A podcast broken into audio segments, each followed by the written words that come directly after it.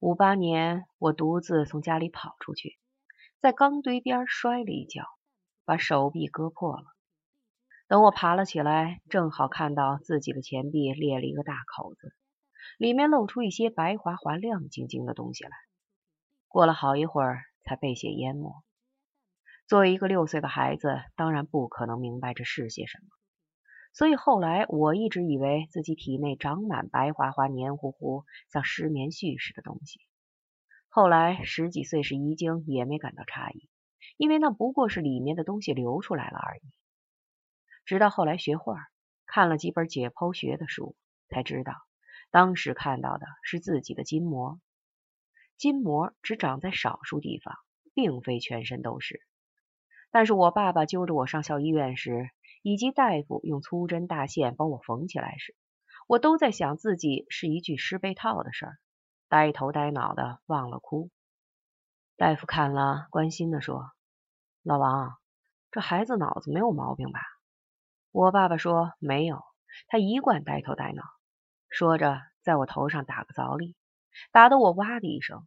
然后我就看到我爸爸兴奋的搓着手说：“看到了吧？会哭是好的。”后来我看到回形针在我的肉里穿进穿出，嚎哭声一声高过一声。他觉得太吵，在我脑袋上又打一凿里，哭声就一声声低下去。我又开始想自己是个被套的问题。我爸爸在很短的时间里连造了六个孩子，正所谓萝卜快了不洗泥，只要头上打一凿里能哭出来，他就很满意。这件事说明，外表呆头呆脑，好像十分朴实，而内心多愁善感、悲观厌世。这些就是我的本性。但我当时虽然厌世，也没有想到会有色盲这么一出。我小时候住过的大学，和我后来在布鲁塞尔到过的那个现代艺术馆是很不一样的两个地方。前者是个四四方方的大院子，里面的水泥楼房也是四四方方的。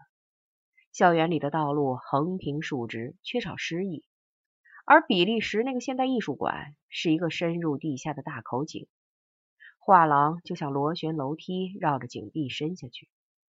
井底下有一个喷水池，还有一片极可爱的草坪。虽然这两个地方是如此的不像，但是因为达利和大炼钢铁，他们在我的头脑里密不可分的联系起来了。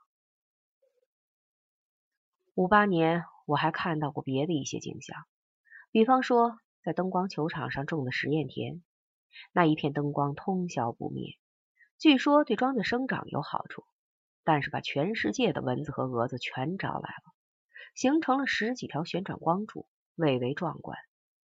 还有广播喇叭里传来的吓死人的豪言壮语，但是这些都不重要。重要的是，广场上的大炼钢铁和我划破了手臂。我的一切都是从手腕上割了个大口子开始的。后来我开始学画，打算做个画家，因为不如此就不足以表达我心中的怪诞。我不知达利是不是因为同样的原因当了画家。至于我是个色盲，我还没有发现。不但如此，我还自以为变色力比所有的人都好。以一颗胡萝卜为例，别人告诉我说，看起来是一个橘红色的疙瘩，但是我看就不是这样，它是半透明的，外表罩了一层淡紫色的光，里面有一层淡淡的黄色，再往里直抵胡萝卜心儿，全是冷冷的蓝色。照我看，这很对头，胡萝卜是冷的吗？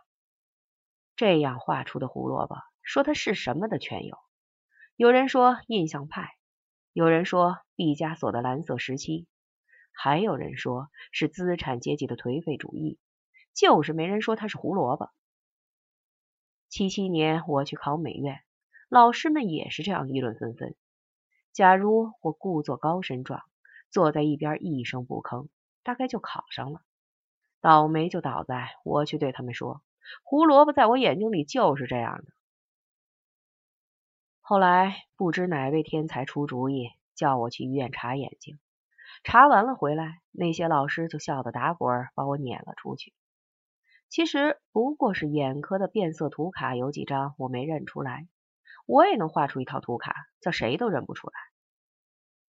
我的变色力是这样的：我看到胡萝卜外面那层紫是紫外线，心儿里的蓝是红外线，只有那层淡淡的黄色是可见光。